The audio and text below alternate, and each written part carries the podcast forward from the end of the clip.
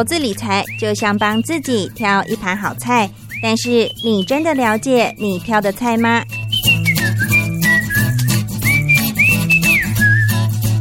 想要变得更成熟、更有智慧的女人，开创不一样的人生吗？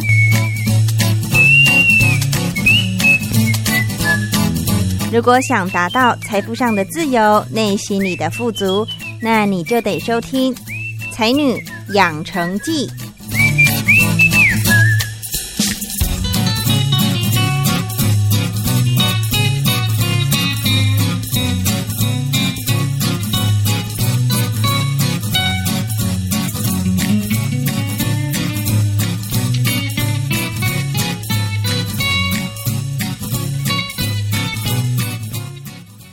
欢迎收听《才女养成记》，我是张妮。今天邀请的来宾呢，是一样同样来自于新隆 D Two 社宅的两位这个清创户。那今天呢，也很开心可以看到两位，本来只有一位会来，然后后来是第二位追加，一起来现场跟我们分享更多精彩的故事。我们先请他们来自我介绍，欢迎两位。Hello，大家好，我是小凡。那我自己呢，本身是一个呃念生态学的人，然后我过去有在台北市立动物园工作。那现在邻居朋友比较了解我的身份，就比较知道的是我是呃青创户的一员。那我们平常的话会带很多呃户外生态导览的活动，然后也会带着邻居朋友，就是到处去走走郊山啊，认识身边的动植物。然后我跟凯琳呢，基本上就是在社宅里面很常会带大活动，然后带大家做呃亲子运动会啊，带大家做野餐日啊等等的。Hello，大家好，我是凯琳。嗯，我的声音有点沙哑，请大家不要介意。嗯，我跟小范，呃，我们是在大概四年前加入就是社宅清创户的行列。我本身是公共行政的背景，那当初也是因为台北的房租很贵，那在偶然的偶然之间，我们就看到有社宅清创计划，然后我们就加入了，然后一直到今天，其实都觉得还蛮开心的。那刚刚就如同小范说，我们在社宅做的事情很多，然后等一下可以慢慢跟大家做分享。没错，他们除了这个社会住宅，就是从事清创户的分享以外，他们本身都有很多的经历还有故事可以跟大家娓娓道来。不过凯琳就是我们。开麦之前呢，有稍微小聊，因为我本来以为他感冒，但其实不是，是因为声带有受过伤，对不对？对对，所以听众朋友们，就是自己如果喉咙也有受伤的时候，第一时间，通常大家都会想说去看耳鼻喉科，但其实要去看哪一科？嗯，应该是耳鼻喉科没错，只是说看完耳鼻喉科，可能就是下一步，可能要就是做一些语言治疗，然后会有声音的老师教你做一些声音合适的。发声方式，然后避免让呃声带的肌肉更加恶化。嗯，对。那如果说真的比较严重的话，可能就会寻求手术的途径啊。像我目前是还没有做过手术，所以声音还是维持在这个状态中。嗯哼嗯哼，先让听众朋友们大概知道一下。那另外呢，小范，我其实也对你的名字非常的好奇，因为通常第一印象就是从名字嘛，然后。长相开始，那名字呢？我就觉得很有趣，因为你的饭是米饭的饭，哎，饭粒的饭，跟你的名字完全毫无相关。为什么会大家这样叫你呢？其实是我呃跟了我很久的绰号，是我高中同学取的。然后因为其实我嗯高中的时候就是家里家境有一些状况，所以就很穷啊，我只能够就去福利社，中午的时候买福利社的那个。二十五块的卤肉饭，嗯，然后就同学就看到就说啊，你又吃这个卤肉饭，我已经看你吃了一个礼拜卤肉饭啊，你这个爱吃饭的人，以后就叫你饭阿崩这样子，然后就有各式各样的就是叫法，关于这个饭的事情。对我长得也不像饭嘛，对你不像饭，所以想说，我其其实你在还没讲之前，想说是多爱吃饭，所以就变成大家都以为。就就叫你小范小范小范，原来其实还有一个这个故事。对，那其实是我勤俭持家来的名字，不得不，然后就只能吃卤肉饭。对，但是后来因为呃比较亲密的认识比较久的朋友都会叫我小范，所以其实就是我也很喜欢大家怎么叫我，嗯，所以就注社仔的时候就大家也就习惯，因为我那个时候 line 上的名称就是小范，嗯，所以大家就不自觉的这样叫我，我也没想到就一叫就叫了四年了，哦，对，是，所以大家都不认识我的本名，只知道哎、你是小范，，对，艺名可能比本人红，嗯哼，而且你这个名字是从高中沿用到现在，对对，嗯，好，那我们接下来呢，继续聊，就是关于刚刚两位都有说，本身就是有从事各自的专长、各自的领域嘛。每次讲到这个社会住宅，到现在陆陆续续也录了八位的社会清创户，不同的领域的才女们都来分享。这一次呢，我也觉得其实每一次都蛮有趣的，像凯琳。就有说你是从事公共行政服务与政策，所以才会接触到社会住宅嘛。对不对？知道这样的讯息。那小范是因为你们都是大学就是同学，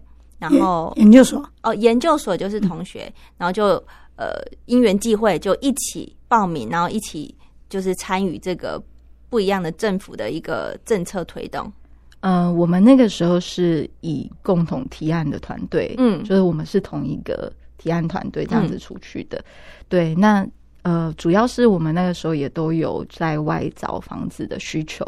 就是总是要离开学校的嘛。对，对，所以就刚好只是中午吃饭时间就看到，哎，有这样子的一个清创甄选，有机会可以住到就是社宅，是全新的房子，然后可以展开自己的生活，然后又比一般外面的租金便宜。其实我觉得对很多就是在台北打拼的呃就学就业的年轻人来说，应该都是一个很有诱因的一个政策。嗯，既然要提案之前，一定就是两两个人嘛，一起提，就会一起讨论，相信就会有很多不一样的火花激发出来。因为我看到你们的资料，其实你们两个各自的才艺或者是兴趣，其实蛮多不一样的地方，所以你们在讨论的一开始应该蛮激烈的吧？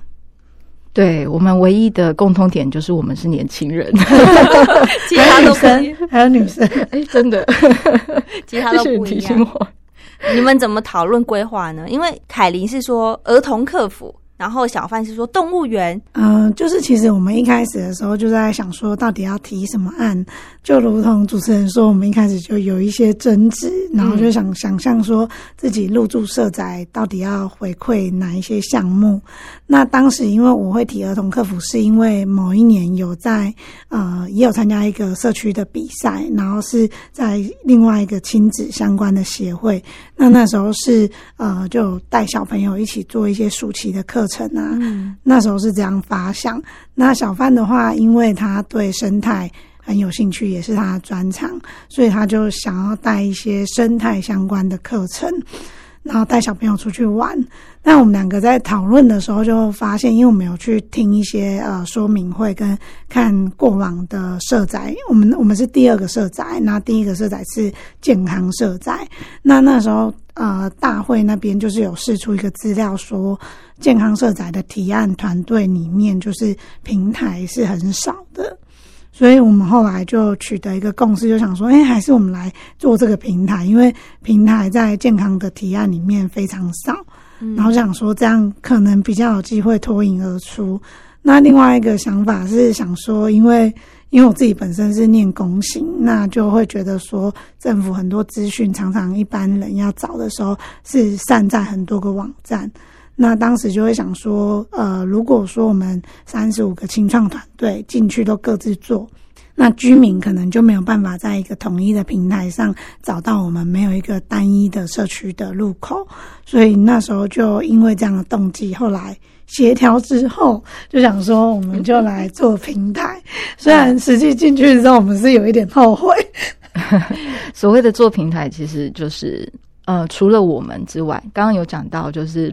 入选的清创户三十五组嘛。那其实除了我们提平台之外，还有其他六组团队，总共有七组都做平台，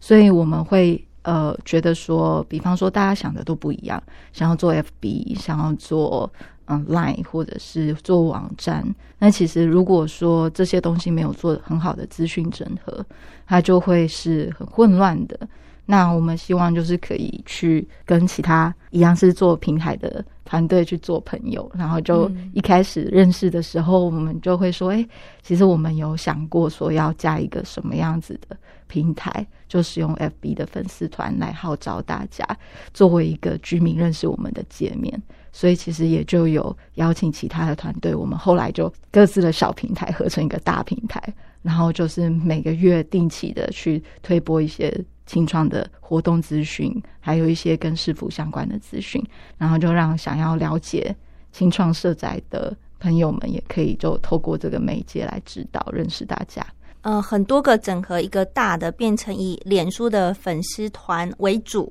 知道你们还有另外一个是私人的社团，就是真的实际住在社宅里面的成员才可以加入的嘛？那另外一个就是公开的，就算不是住在社宅里面的，只要有好奇新农社宅的生活大小事点滴，都可以看得到的，是这样子。没错，主要会分流还是因为呃邻居朋友们他们可能会有很多。很细致的事情，就是想要同步资讯。那其实我们除了 FB，还有做 Line 啊，Line 的群组，但是就是让大家可以自由在上面交流。大家比较常做的交流就是买买买，就是会在 那里面去做团购啊，然后或者是社区的断舍离，会把家中的旧物，就是旧爱变新欢，就是送到新的人家去。对，所以其实我们。在社区里面的互动交流是很频繁的。那大家其实就是，呃，一开始的时候可能在平台上面都是网友，但其实我们会透过面交啊，会会有一些就是呃交换物资的动作，然后会让大家就是有机会见面多聊几句，就逐渐的就熟悉，就还蛮像跟朋友们住在一起的。嗯哼。如果是七个清算户一起变成一个平台组的话，你们要怎么去分工啊？因为就变成一个大平台了。我们平台组的话，因为其实刚刚就前面有讲说，因为健康色彩很少平台，那导致就在兴隆的时候，大家都有看到那个资讯，所以就变很多人都提平台。那我们就是不希望每个人都建立一个平台嘛。那后来就如同主持人讲说，就我们就一起建立一个大平台。那大平台的架构下，其实有分呃几个小组，就包含脸书，那还有赖群组，然后以及就是呃社区报跟电视墙的部分。那电视墙就是社区中的电梯，我们社展里面电梯都有电视，那电视就会定期的去推播一些公告跟活动，那那个我们称之为电视墙。那还有纸媒的部分，就是社区报是每季会出刊一次，然后一年出刊四次。那当时我们就是七组团队，有些人就是可能彼此就是选定一个平台当做自己主责的呃平台，那也会去协助其他人的平台。那也有一些团队他做设计的，就会负责支援这些平台的设计。哦，那两位是主要负责脸书的吗？嗯，我们是负责就是电视墙跟 Line at 以及就是整个平台的整合统统筹。对，哦，所以组长的部分。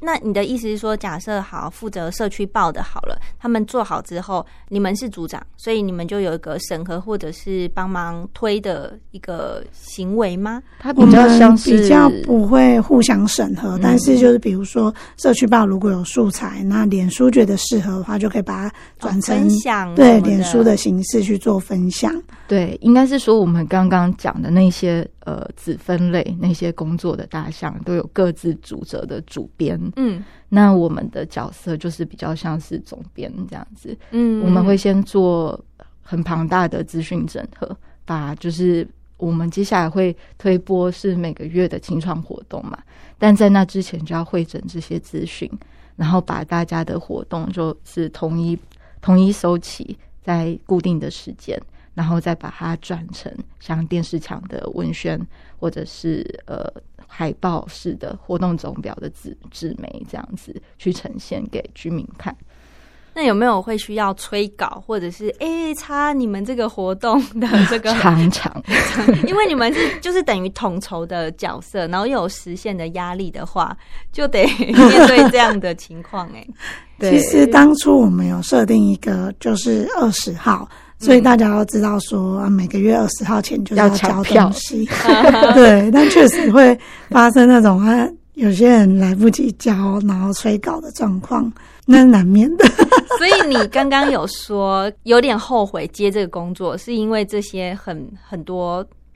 就是因因为现在已经走到第四年了嘛，那回头看第一年，会觉得我们当初把平台组的架构设的太大。那当时其实平台组的伙伴们也都很认真在做平台组的相关的事物。那其实对于大家而言，第一年的 loading 是很大的。那可能有一些伙伴在这之中就会觉得有比较多的消耗。那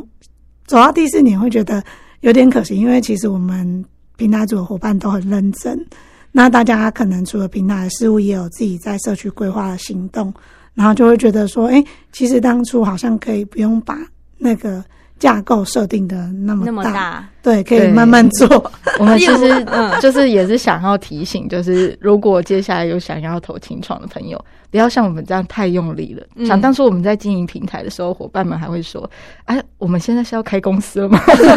就感觉是一个企业在运作，是不是？对，就是大家各司其职这样。所以你的你们的建议会想说：好，如果真的是以平台来说好了，不要每个都要，不要有赖，然后电视墙每个都想要，可能先着重在一两个，然后主攻，是这样的建议吗？可以，或者是说也不用一开始就要求，好像一定要做到。很好，就是一步一步慢慢来，因为毕竟六年很长。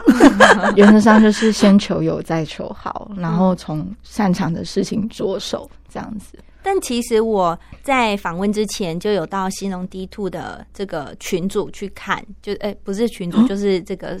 F B F B 对，其实我觉得你们经营的整个看起来版面，然后还有设计一系列的风格是很统一、很一致的，那品质也都是有维持在，所以你们每个月每个月这样子的坚持是有达到品质所在的啊！谢谢主持人，但现在下滑了许多。其实你的意思是说，就是按战术的那些的下滑吗？应该说还是品质的下滑。其实我们第一年的时候是有一。一套就是呃既定的规则在走，就是比如说每个月的二十号中午就是会推播给居民。嗯，那当时还曾经发生一个盛况，是居民为了要抢我们的活动，在那个时间就登录，然后系统还当掉，这么夸张？对对对，但是现在我们就没比较没有那么暗淡，就是。可能就是大家也比较放松在做这样子，对，嗯，哦，所以有这样的前后对比。对，但是我们因为我们第一年的时候就有做一些公版出来，就是有设计的伙伴帮忙做公版，嗯，所以基本上设计物出来都不会落差太大，因为我们设计设计伙伴都还蛮厉害的，对，真的蛮好看。像这个外面，真像那个一个公司在经营，然后每个月推出新品的那种感觉。他们的确就是这些伙伴的背后，他们都是这方面的专业者，嗯，所以看起来就是他们对自己推出来的品质也是很有要求的，嗯，所以看起来就会很很不错这样子，是，对。而且你们还有说，就是让线上，就是网络上的活动，然后呃，努力推成线下，就是实体人跟人的。的见面会啊，你们还说这叫做网友见面会，对不对？对，嗯，对我们来说，一开始做平台就是可能，嗯，很专心的在经营这个平台的话，就会比较减少了某方面减少了跟人接触的机会，嗯，实体接触的机会。所以其实呃，我们就是想说，哎，既然在网络上收集到大家这么多居民的回馈，他们可能喜欢你的活动啊，或者是对这个社区有更多的想象跟建议。那我们是不是可以以实体的网友见面会的形式把它落实出来？嗯，然后那个时候，呃，我们办那个网友见面会是在第一年末，那个时候刚好都发局这边有想要推一个就是社宅有住户代表的一个机制，所以他想要在各社宅里面去选举，选那个住户代表出来，然后帮忙会诊一下就是居民朋友的意见。所以那个时候，我们也就借着这个网友见面会，邀请那些候选人，嗯哼，来现场发表他的小小证件这样子。但其实没有很正式，因为主要还是希望大家可以交流，聊聊说，哎，我们觉得这个社宅有什么样的问题要解决的，那提出来，然后大家会，其实每个人的关注的切入点不一样，嗯，他们就会开始各自表述说，哎，我可能比较在意的是这周边的生活机能。我们应该最近的地方要有一个便利商店，或者是有些人他可能在意的是这个呃物管的维运，这个软体的维持，那是提供给居民的服务，他认为应该要更好，他可能会多加去要求这部分。那有些人是对硬体的部分。比方说，呃，我们在那个交通的部分，大家要停车，停管处那边的维运机制，车流没有分道，人跟车道都要共同在同一个道上，他觉得很危险，他可能就会建议应该要怎么做的比较好。所以其实就是在那个场合，让大家可以去说说看自己的想法，然后也让居民们去回馈说，他觉得这样子的服务做法是不是我想要的。然后后来就让大家比较知道到底投票要投什么。嗯，对对对，其实也蛮有意思的事情是，呃，我们本来可能跟政治选举离得很远，但是到了这么大的一个社区啊，我们兴隆社宅就有五百二十户，那其实就是一个小小的地方自治的理念。就是如果说我们自己的呃维运都可以很顺畅的话，那其实。就比较不会有生活上的纠纷，嗯，也不用一天到晚劳烦议员来关切这个社宅发生或 民意代表，对啊，对啊，对啊，那其实都远水救不了近火，所以其实嗯，一开始的初衷是这样。那现场有多少人一起参加的那一次？那一次大概有前前后后也有五十四五十人这样。对，嗯，其实如果是用那么硬的方式请大家出来，可能大家不愿意出来。所以我们有包装。那时候对，就是包装成网友见面会。然后那时候刚好我们社区大家那时候气炸锅刚出来，嗯，然后大家就是很着迷气炸锅到底。怎么使用啊什么的？那我们就搬两台气炸锅到现场，让 让居民就是想炸的人就可以来炸炸看，也可以体验，吸引他们更踊跃。他们会带家里的冷冻花枝丸之类的 来，对，然后我们就在那边炸。证件嘛，就是没有，还有玩游戏啊，玩游戏。等，对，而且是邻居他们自己带的游戏，是，对，一些破冰游戏，嗯，然后才正式进入主题，就是我们来听每个。这个候选人想要为这个社区带来什么样的一个改变？或想他其实比较像小组讨论，比较没有那么正式，这样子很随性的聊聊这样。嗯，对。那后来投票的结果是怎么投？是一样不记名的那种票根吗？还是很认真呢？就是物管做了一个投票轨，只差没有帘子啦，让你走进去，不像我们一般在那个真的去学校什么投票这种。对，但是他就是。投完了之后，就是呃，物管会看你是谁投，然后就是是不是你只有投过一次这样子，然后最后就是我们只是下班路过，还有被叫住说：“哎，你赶快来帮我看一下这个，就是我们需要有这个开票的见证人。”对对对，所以是认真的。对，然后我就哦，好吧，然后就顺便手机拿起来，然后帮他录这个以开票的过程。那最后结果就是凯琳高票当选。哦，是凯琳！天哪，就在我们现场哎。对，第一届他所谓的高本社宅的住户代表。啊，因为全部好像投票率好像只有四五十票吧。嗯哼，对。你说五百二十户里面只有四四五十个人出来投票的意思？但他他的票数就占总票数三分之二这样子。哇哦，就十分，就一层里面你又过半这样子。对，然后其他人都是个位数，可能是我比较常开团购的关系。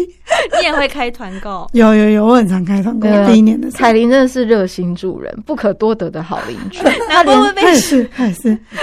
没有他就很像专员，你知道吗？红专员，他就是会那个时候刚好遇到大家买冷气，刚住进去的时候最困扰的事情就是买冷气。嗯，对，因为他其实要呃那时候有夏季的节电措施。所以其实有那个申请补助的那个方案是政府这边有推出来的，然后就很多人就在群组上传啊，就说：“哎，我想要申请，但是他这个好难，我看不懂到底要怎么弄。”然后他就跳出来就说：“来，我做了一个表单，有需求的人帮我列上来，然后我这边帮你们一个一个处理。”哇，很热心呢，像里长一样。对，也他几乎就是里长，就刚好对，实至名归，实至名归。然后很多人就因此受贿。就哦，我看得懂，我看得懂你的，我看不懂政府写的。他直接帮你把申请表做，没有，我直接帮他做，就直接帮他，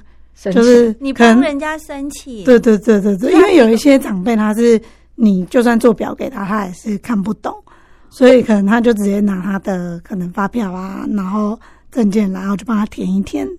然后他再自己寄出去这样子。那你总共帮助多少位像这样的不知？你说那时候退税的时候嘛，大概有四五个人吧。嗯哼，嗯，哦，你真的是实至名归。对，嗯不止这个，还有防疫期间帮忙送物资不要不。要再讲我的事了，我觉得好害羞。对，好人还是代表。这个这个是在当选之后还继续就是在做的一些事情，已经退任了，还在做的里面，已经退任了，还继续在做。应该是说，如果刚好，我觉得青创伙伴大部分的人都还蛮热心的，就是大家嗯。就如果呃刚好本身也可以做的事情，那大家其实就会去帮帮助居民。有一些真的是举手之之劳。劳，对对对对，对你来说是举手之劳的事情，可在旁人看来就，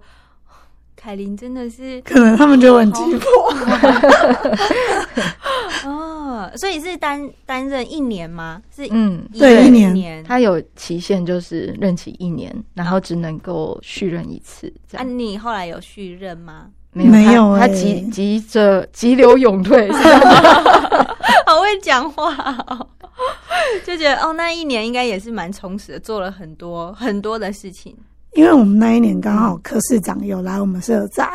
那你也知道，就是市长要来，那管理单位就会想要让社宅整体的措施变得更好，所以刚好遇到那种传说中的那种机会 机会窗，就是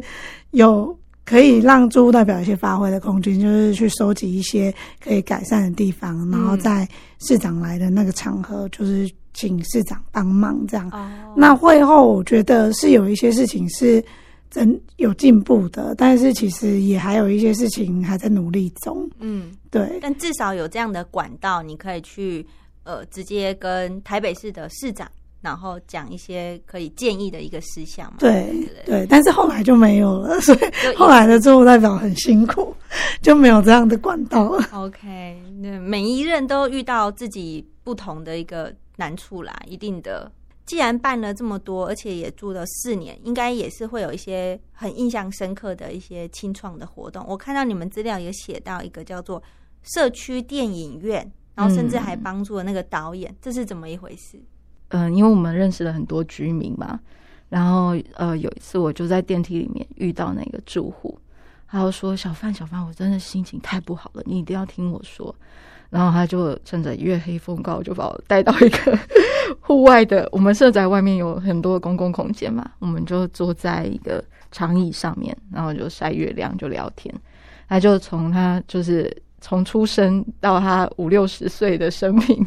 就是讲了一轮。然后就跟我讲说，他其实就是本来一直在做呃纪录片的工作，他自诩是一个纪录片的导演，但是他觉得他这个梦想没有办法再坚持下去了。然后就讲到他呃有一部就是记录了二十几年的北投的电影，然后他呃因为一些就是电影工会啊之间协调的关系，然后就各式各样的因素导致他没有办法公播。嗯然后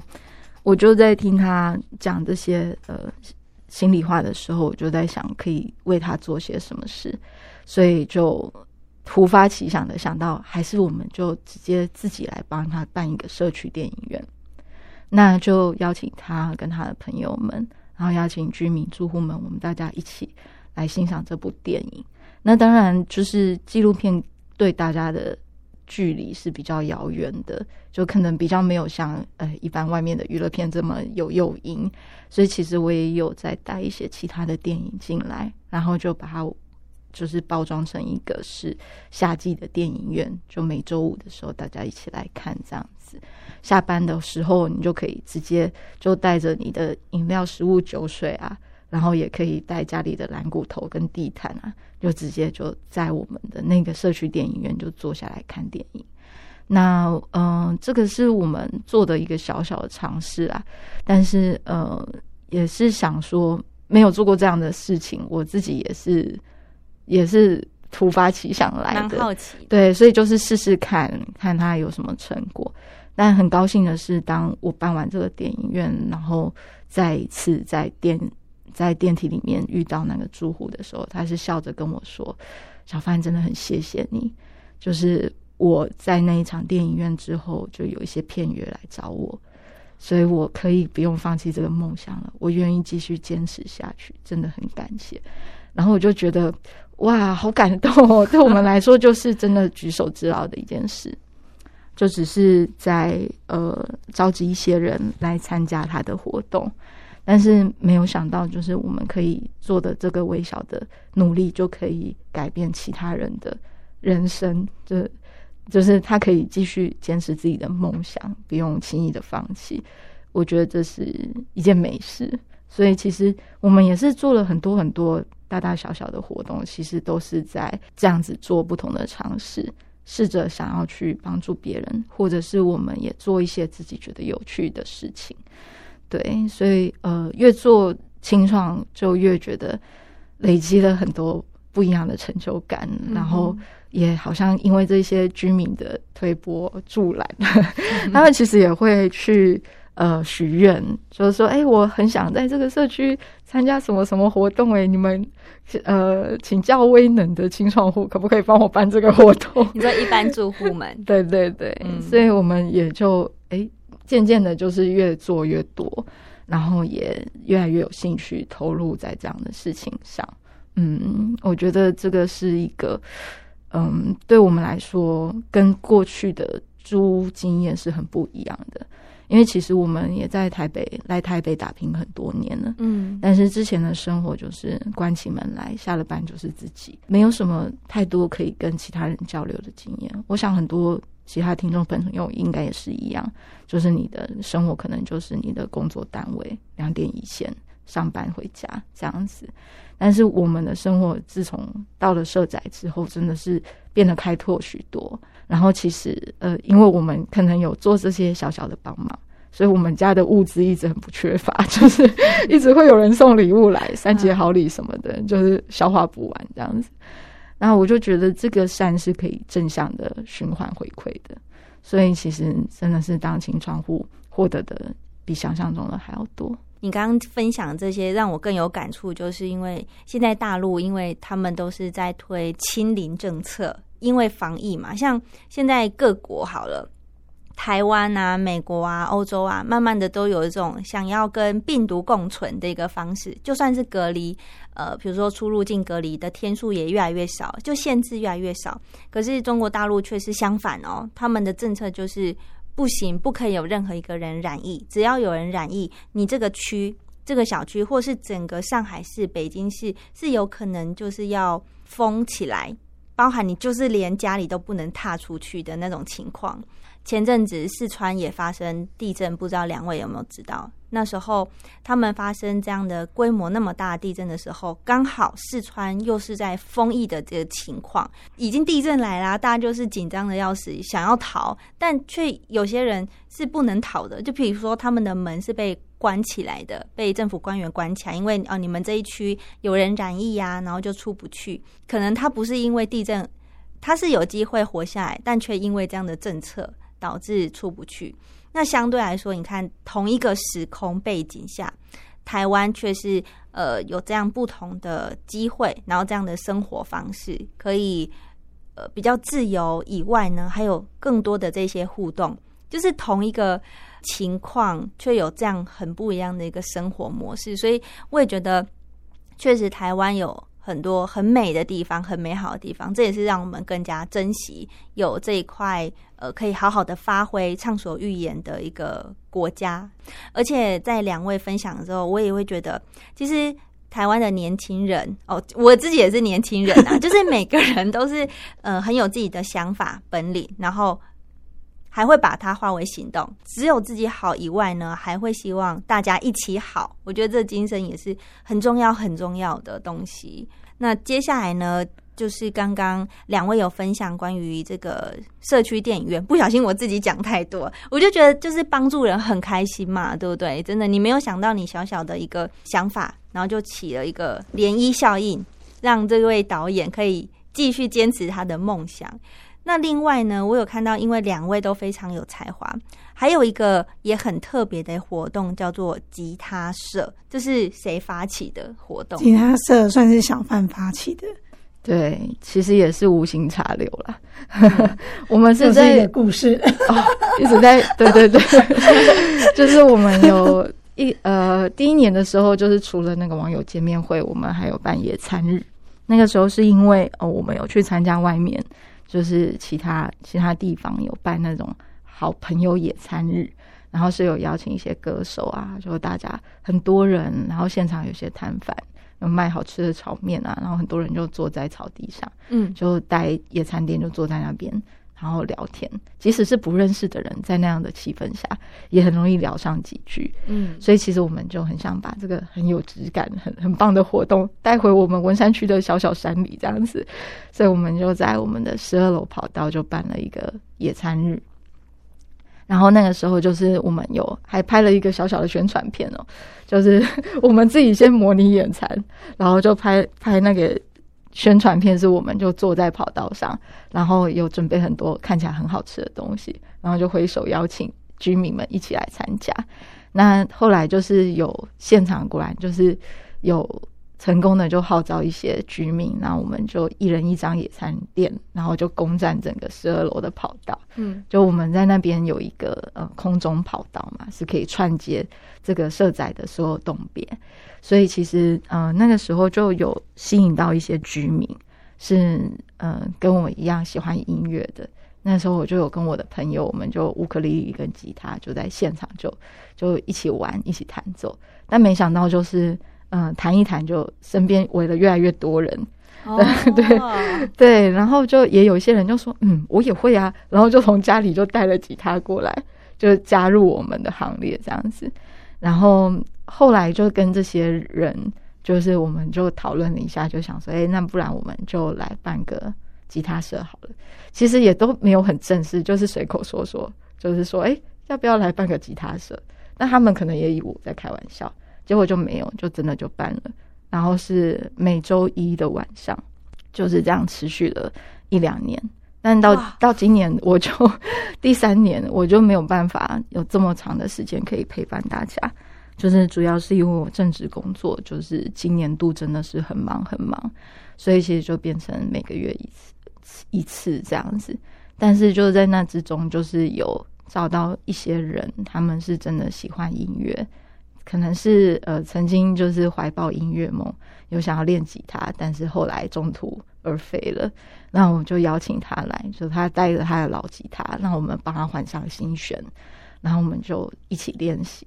那其实也有一些是呃，我们在练习的时候号召来的，闻声而来的朋友们，他们就可能只是路过，而想要去那个阅览室装个水什么的，就看到我们在练习。然后他可能就加进来说：“哎，我不会乐器，我可不可以当 vocal？” 对，所以就是有这样子的的一个进行。那其实也有后来还有找到一个正大的学生，他自己其实也是半个音乐人，也有在网络上有些音乐作品。然后他就说：“哎，不知道你们有没有缺吉他老师？就是我可以来帮助你们一起练习这样子。所以就是后来也有把这个邻里的周边的资源一起纳进来。就我还蛮期待可以把音乐带进社宅里面，因为我觉得音乐可以带来和平。其实那个气氛，只要有来过吉他社的人，应该都可以稍稍的在这个下班。”在生活很烦躁的时候，就小小得到一点疗愈。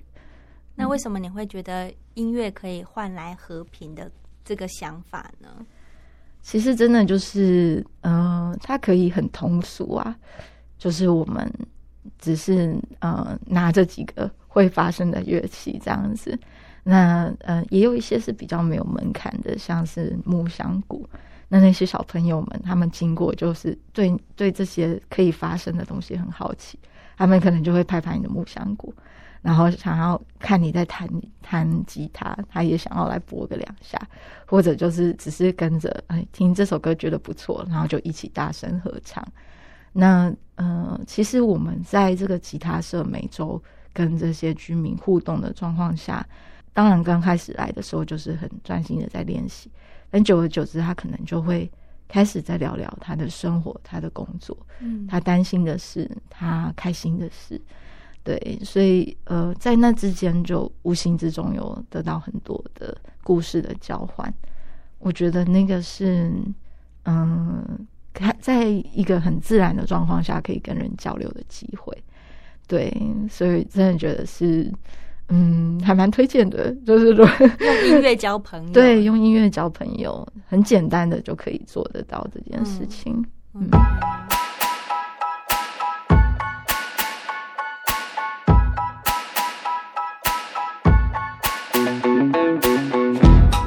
好的，那因为时间的关系哦，今天小范跟凯琳两个人呢分享的内容还没有结束哦。下半集呢会在下个礼拜三同一时间，呃，会在光华之声播出。另外呢，也会同步在我们的 p a r k 上面，呃，搜寻“才女养成记”就可以听到下半段更精彩的内容哦。那今天的节目呢，即将先告一段尾声。如果你喜欢《才女养成记》，请在 Apple Podcast 给我五星好评，并分享给你的朋友。也可以来信到台北邮政一七零零号信箱，或者电子邮件 lily 三二九小老鼠 ms 四五点 hinet 点 net，我就会收到喽。我是张妮，《才女养成记》，我们下周见，拜拜。